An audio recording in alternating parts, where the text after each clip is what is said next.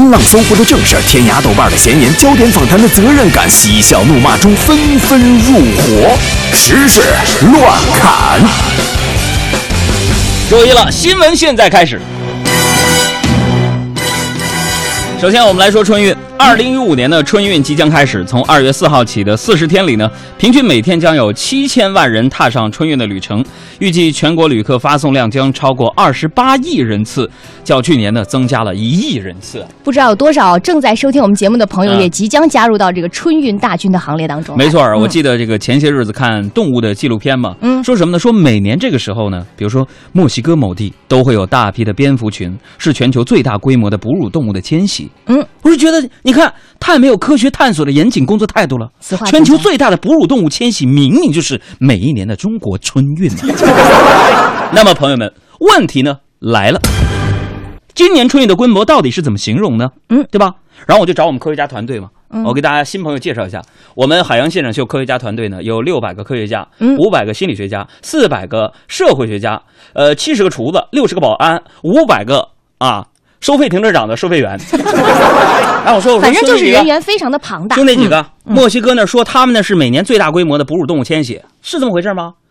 哥不是，我说咱们去选，呃，个十百，保安队长，你去给我调查一下，就是咱们这个春运规模到底怎么去形容一下？他就说了，放心吧，大哥，这事交给我了。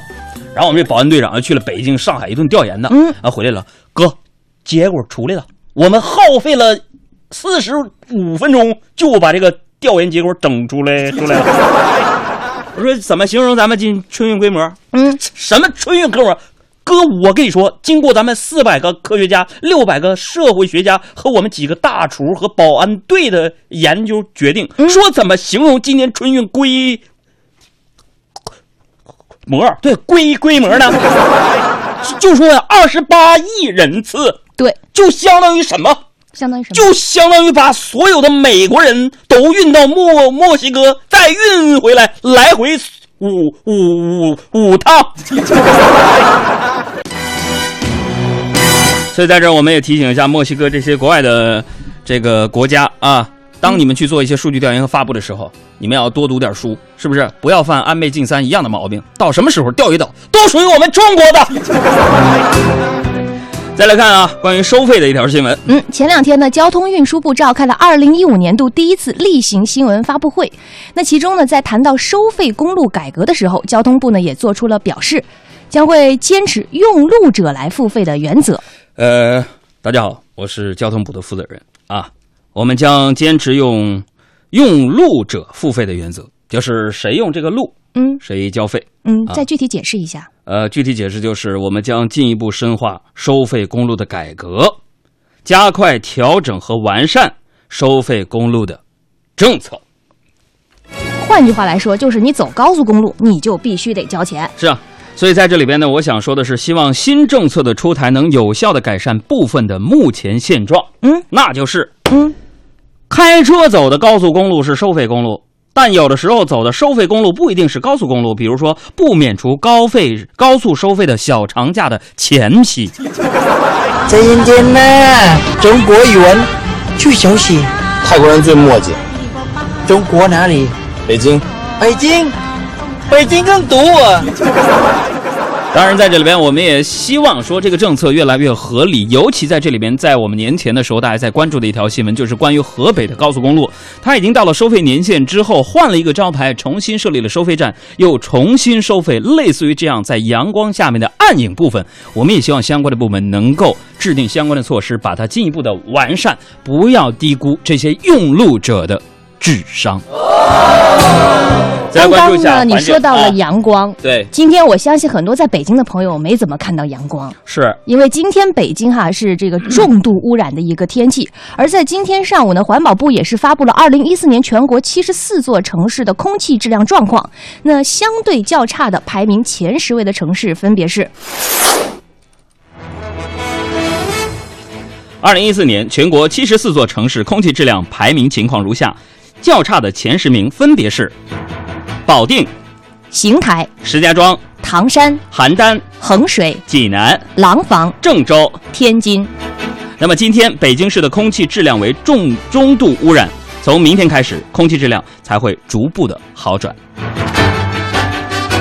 所以每到这个时候啊，嗯，冬天的新三大刚需不是房子、汽车、票子，那是什么？雾霾天的口罩、热乎乎的被窝以及春运的坐票。朋友们，我说的这事儿是不是说到你心里去了？哎呀呀呀呀呀呀呀呀呀呀呀呀呀呀！火车票呢，大家得抢，但是地铁票有些人居然去逃。嗯，针对地铁逃票等违规违法的行为呢，在这里跟大家通报一声：五月一号起，在北京将组建专门的交通执法队进行地铁巡查，并且呢进行处罚。嗯哎，那么按照新票制的规定呢，恶意逃票将被处以十倍的罚款，按照里程算，最高罚款可达九十元。你说你就为了省那么几块钱被逮到了，还得罚十倍，这不得不偿失吗？是啊，但是我觉得这个政策的制定呢，我想说几句啊。嗯，呃，你要想，你看现在政策就是说呢，巡查队，就是说，比如说到地铁里边，呃，请出示一下你的这个车票，对，看看你有没有买啊身份证票。嗯对吧？没发现，对不起，罚款十倍。嗯，啊，再给我票丢了，丢谁信呢？不信你这话是吧？那么，如果要达到令行禁止，我觉得首先需要解决的是，是什么？你得保证早晚高峰时段执法人员能顺利的挤进地铁站去查票吧。说到车票呢，呃，这几天呢，合肥呢是下雪了。嗯，那么两名东北流浪到合肥救助站的人呢，啊，进行求助啊，要去救助站呢，啊，求这个救助站呢给买两张火车票，嗯去海南过夏天。因为合肥太冷了。说哥呀、啊，你俩是啊，我们从东北过来的，我们流浪过来的。那你来我们救助站干什么呀？那什么，那什么，就是你们这嘎达太冷了，嗯我求助你们，能不能给我买两张火车票啊？过年的呀。这怎么能行呢？我们我们是救助站，怎么能给你们买票呢？嗯，啊，就说那你们去哪儿过年呢？就旁说这没事没事，这个咱们政策上解决不了，哥帮你了。去哪儿过年啊？我们想买从合肥到海南的，去海南过年。两位出去，从外边把门帮我带上。你咋这么完蛋呢？被 拒绝了。嗯，这随后啊，两个人呢就掏出了八百块钱，嗯，说那什么哥，那你就这个当做车费和跑腿费呗。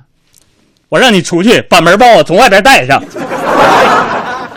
最终呢，救助站帮两人订购了返回黑龙江大庆市的火车票。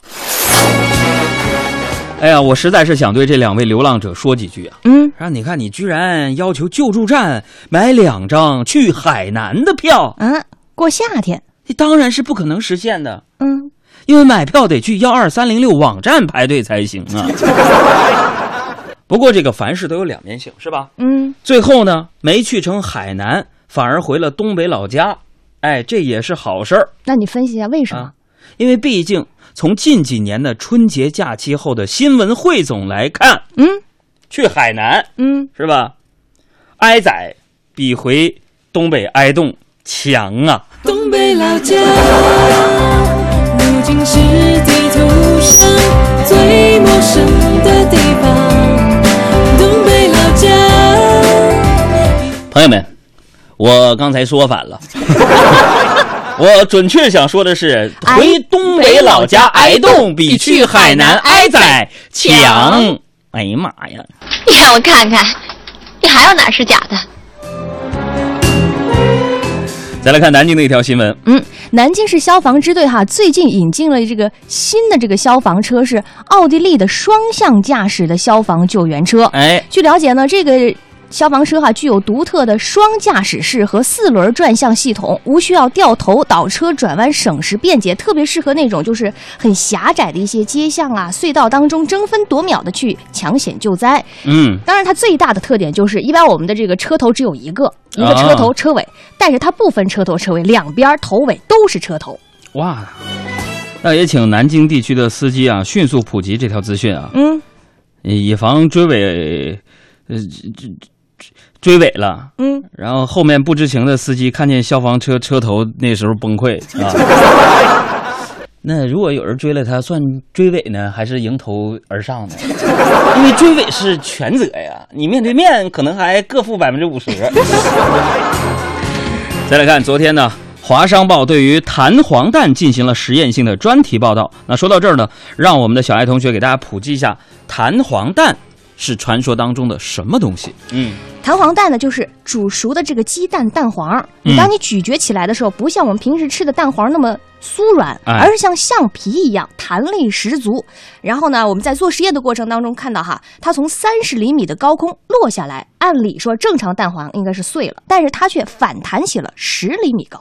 啊，那所以我们科学家团队的营养学家啊，也就是大厨嘛，德彪先生啊，就表示说说这个这类的这个弹簧蛋，其实养儿我跟你说也不新鲜了啊。怎么呢？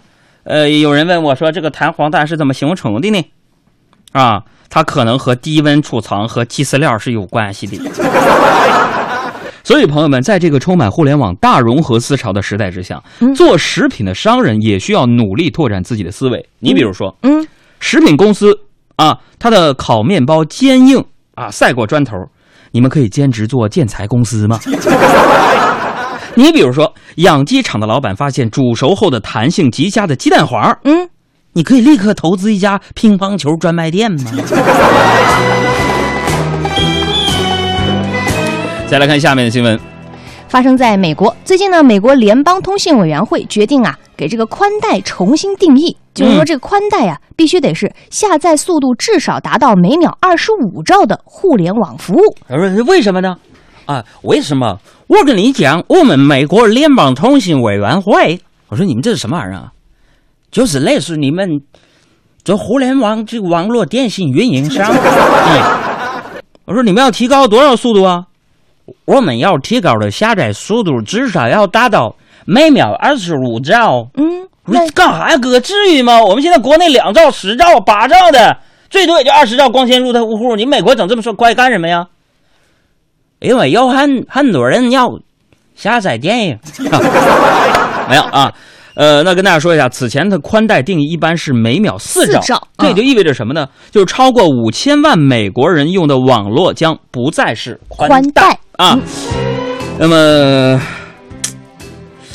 按照这个标准，很多人用的宽带可以依次更名为嗯，腰带、领带、表带、鞋带、丝丝带。难过以后，这伤口还要疼。